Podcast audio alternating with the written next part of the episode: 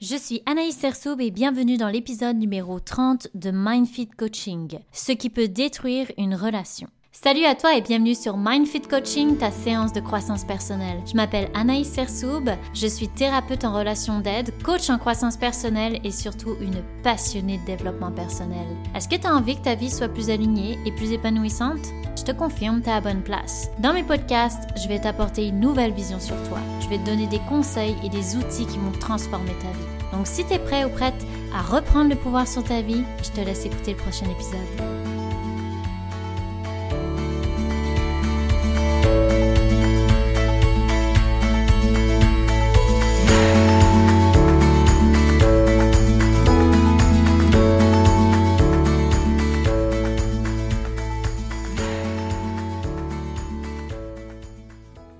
Salut à toi, j'espère que tu vas bien. Aujourd'hui, je te parle de certaines choses qui peuvent détruire une relation. Puis là, je parle pas forcément de relations de couple. Je parle aussi relations amicales, familiales et bien sûr amoureuses. Et à la fin de mon podcast, tu vas retrouver quelques spécifications sur le couple. C'est bon de prendre conscience de ces choses pour éviter de les faire, mais surtout, je te conseille de te poser la question de pourquoi tu fais ça ou pourquoi tu acceptes ça dans ta relation, de comprendre ton fonctionnement. Tout arrive pour une raison. Dans cet épisode, tu pourras observer si tu te trouves dans la personne qui fait ces choses ou dans celle qui vit ces choses dans cette relation.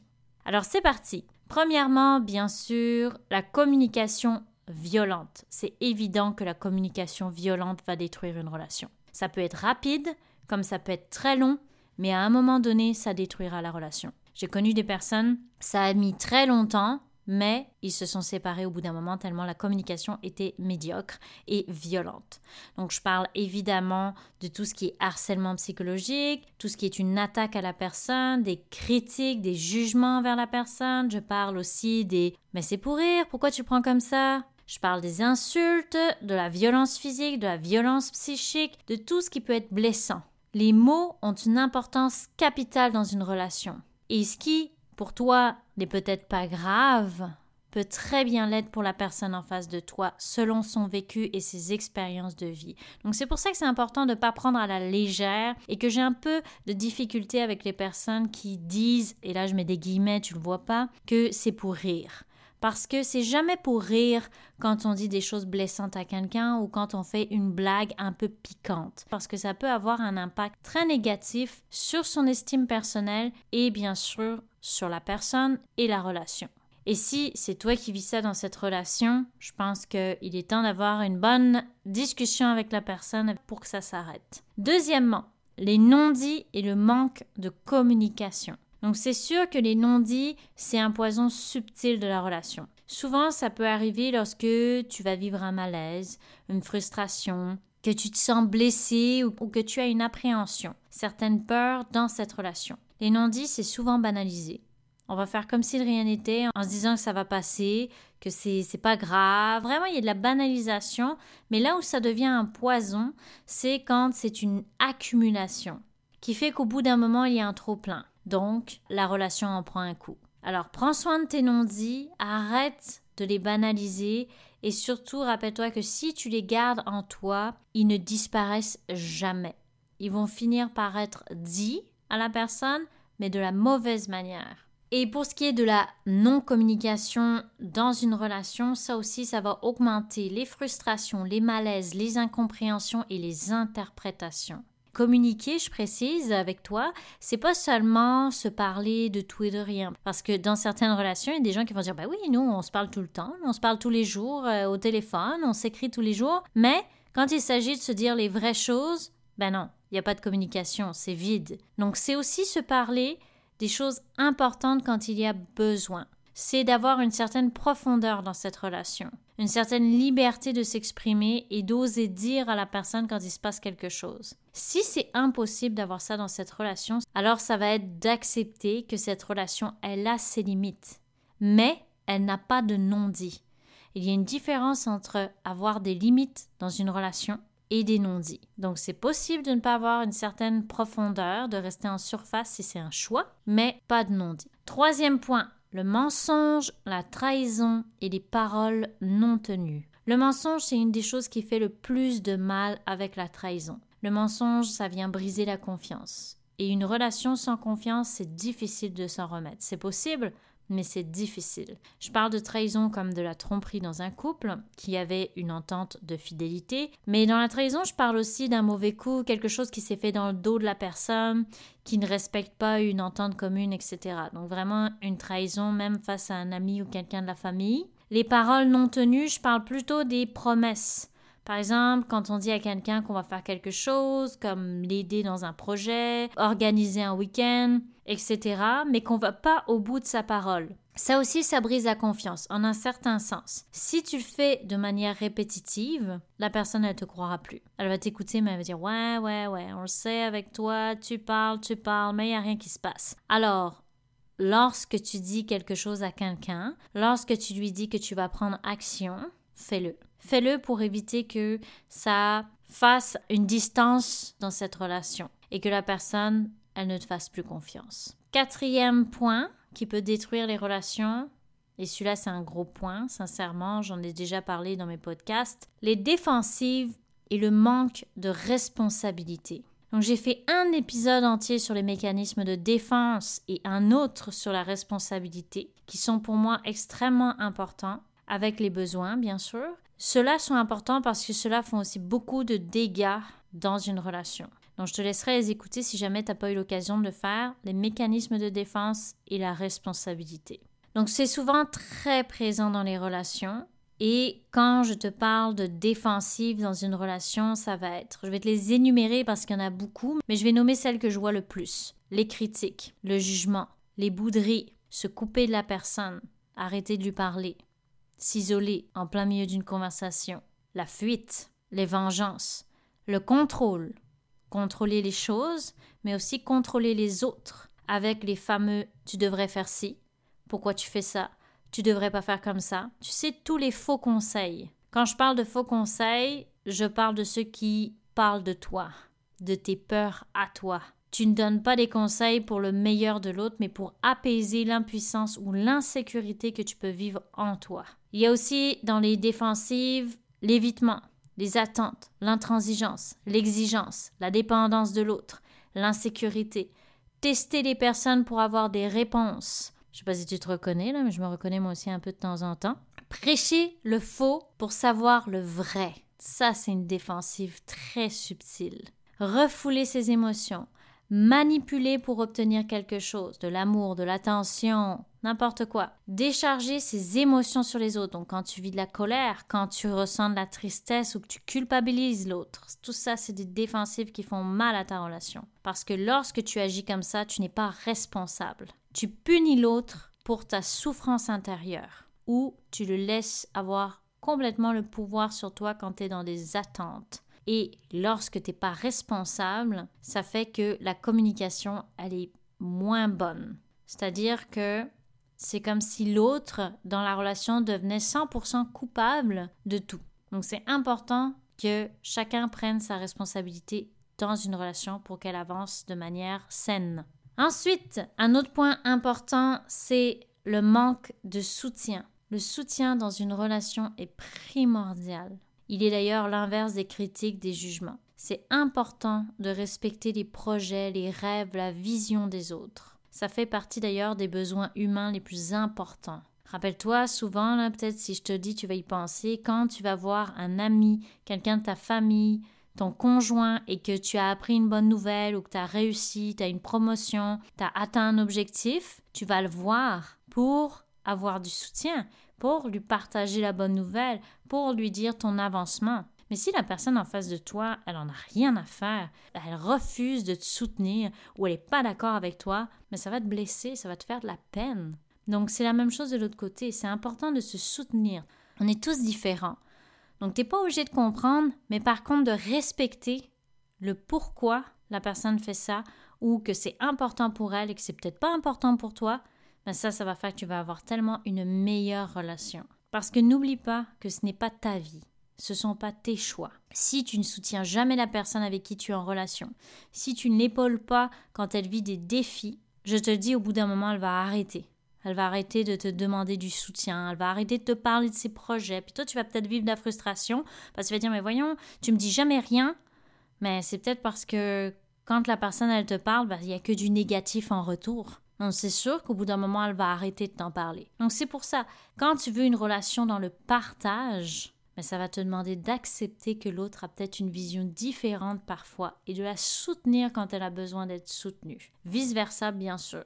Il y a aussi des choses qui parfois sont nécessaires à discuter ensemble si l'objectif a un impact sur vous. C'est toujours dans le respect. Le soutien dans une relation, c'est un pilier très important pour favoriser le bien-être et l'épanouissement des deux personnes. Quelque chose d'important dans une relation, c'est nécessaire d'avoir des compromis. S'il n'y a pas de compromis, c'est qu'une des deux personnes donne plus que l'autre. Là où ça peut poser problème, c'est quand il y a un vrai déséquilibre entre les deux personnes.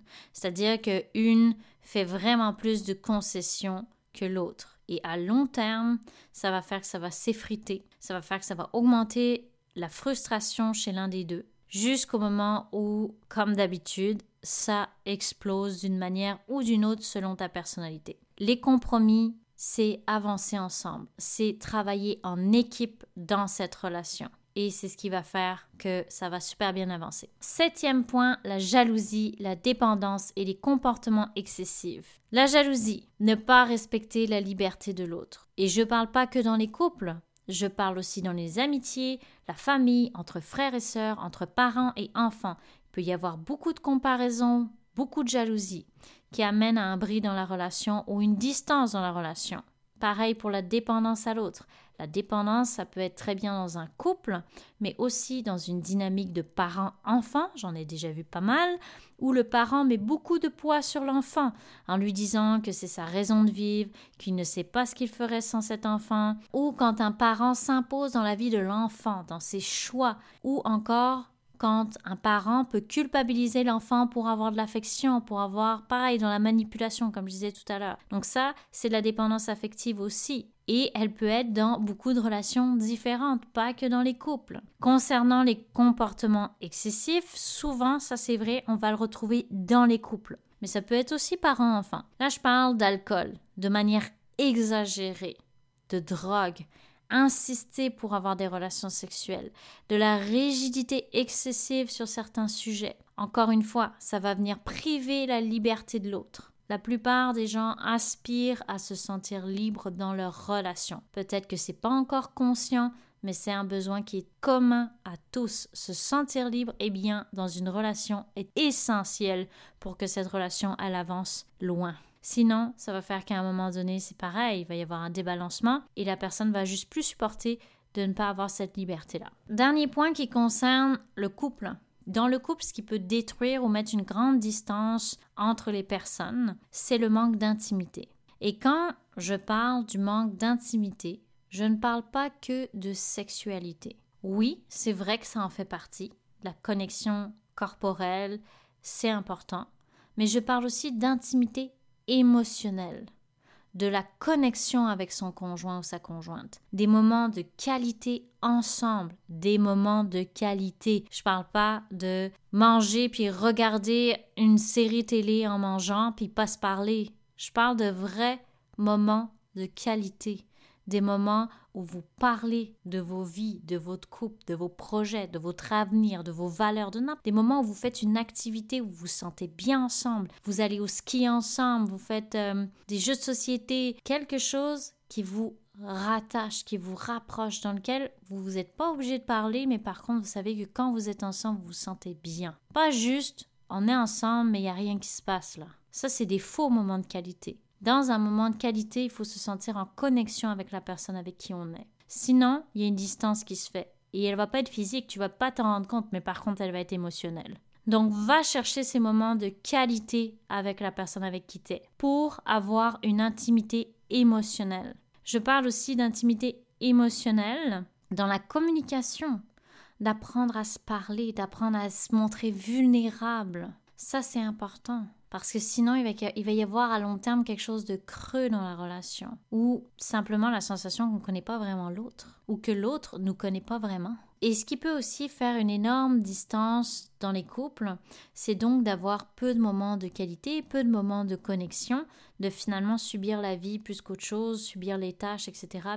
Et au bout d'un moment, d'avoir l'impression de vivre avec un colocataire plus qu'autre chose. Parfois, ça va donner des manques. Et ces manques, on va aller les combler avec d'autres personnes. Et là, je veux faire un petit bémol. L'erreur dans un couple, c'est de penser que l'autre personne avec qui vous êtes va remplir toutes les sphères, va prendre tous les rôles, va nourrir tout ce dont vous avez besoin.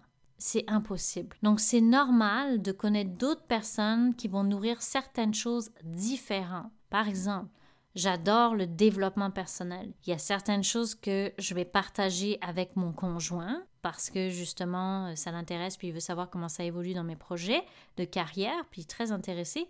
Mais je vais parler à une amie qui est coach aussi. Puis là, on peut se parler des heures de développement personnel. Je vais adorer ça. Ça va remplir une sphère que mon conjoint, lui, il aime bien ça, mais en parler des heures, ça l'intéresse pas plus. Tu vois la différence? Et attention, si tu vas chercher quelqu'un de l'extérieur parce que tu n'as plus d'intimité émotionnelle ou sexuelle avec ton conjoint, que quelqu'un d'autre vient compenser cette sphère que ton conjoint peut combler, alors là c'est de la fuite ou de l'évitement. C'est pas la même chose. Donc je voulais te le spécifier. J'espère que c'est clair pour toi. Je vais finir quand même sur une belle note, dans le sens que c'est important de prendre conscience de certaines choses qui peuvent t'éloigner de tes relations ou les rendre plus souffrantes. Mais ça se travaille. Un travail sur soi, mais aussi un travail à deux pour faire évoluer ensemble et avancer ensemble cette relation. Rien n'est perdu si jamais tu découvres que tu fais certaines choses ou qu'il y a certaines choses dans ta relation qui peuvent la distancer.